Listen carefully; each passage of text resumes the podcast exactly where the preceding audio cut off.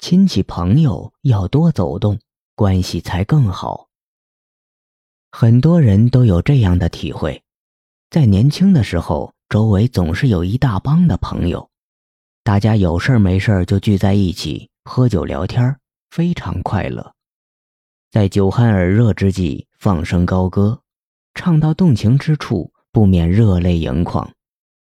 那个时候，一旦有人碰到什么难处，很多朋友都会聚在一起想办法帮他渡过难关。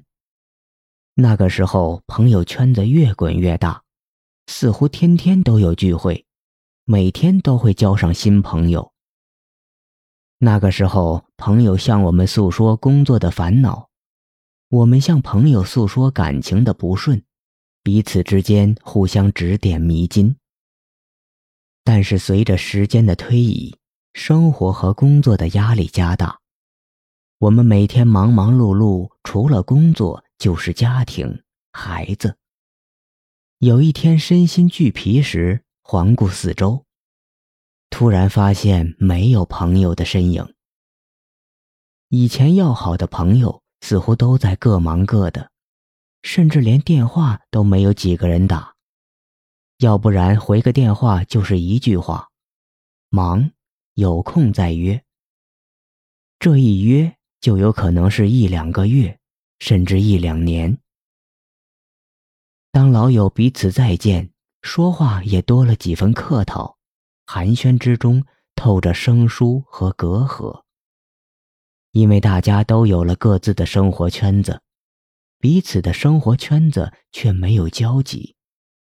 但是这样的情况是怎么造成的呢？扪心自问，你是否有过这样的想法？他不给我打电话找我，我何必自讨没趣呢？回首看看，你是否有这样的经历？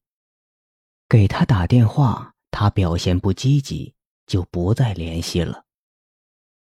实际上，这就是朋友疏远的最常见原因：彼此之间缺少走动，又没有联系。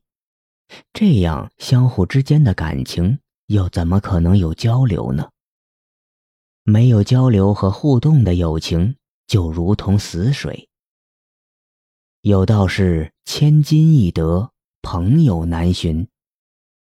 真正的朋友不是从我们出生时就在我们身边的，朋友需要我们用心去寻找。当你付出了真心的爱与关怀时，相信就有相同的有心人走入你的视线，而且友情也需要培养。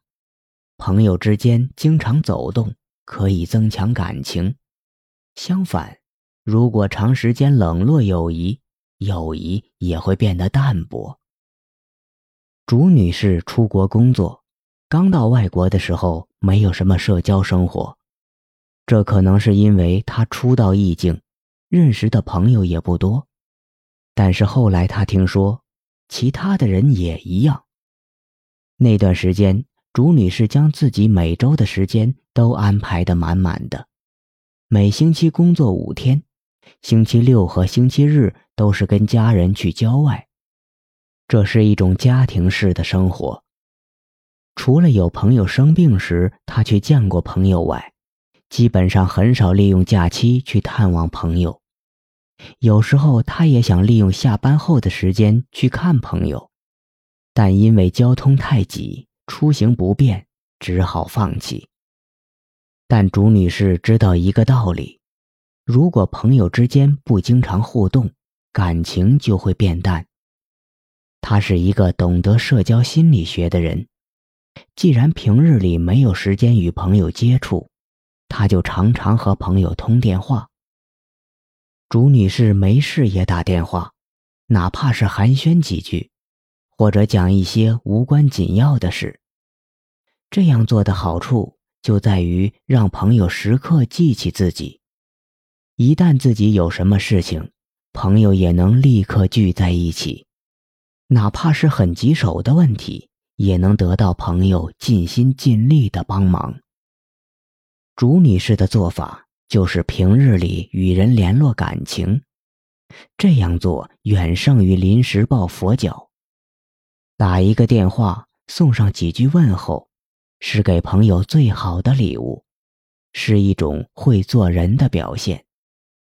我们可以试想一下，如果你和朋友不经常走动，又很少联系，某一天你突然遇到什么事情，就找朋友帮忙，大多数人心里都会想：你也太不够意思了，平时就想不起我，想到我时却要我当工人。当然，朋友们不见得就会拒绝你的请求。只不过，你是否能够为朋友们的感受考虑一下呢？不要让淡漠取代联系，人们之间是需要互动的。经常走动和联系，就是加强彼此之间的关系，使得双方可以经常互通有无。这种互通有无不仅体现在有形的物质上，也包括无形的精神。然而，现代生活的繁忙，使得有事时找朋友的人越来越多，无事时找朋友的人越来越少。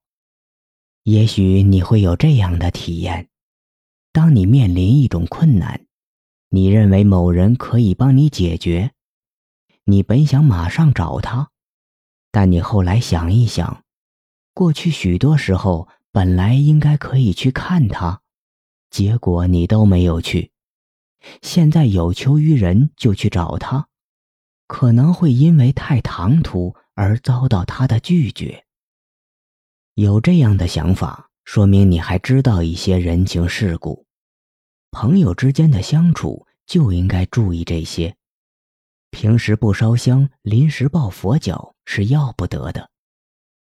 与人结交很容易，但要维护好这份交情却不简单。现代人生活忙碌，没有时间进行过多的应酬，日子一长，许多原本牢靠的关系就会变得松懈，朋友之间逐渐变得淡漠，这是很可惜的。我们要懂得珍惜人与人之间宝贵的缘分，即使再忙，也别忘了沟通感情，否则，临时抱佛脚。关键时刻找人帮忙，不免会后悔。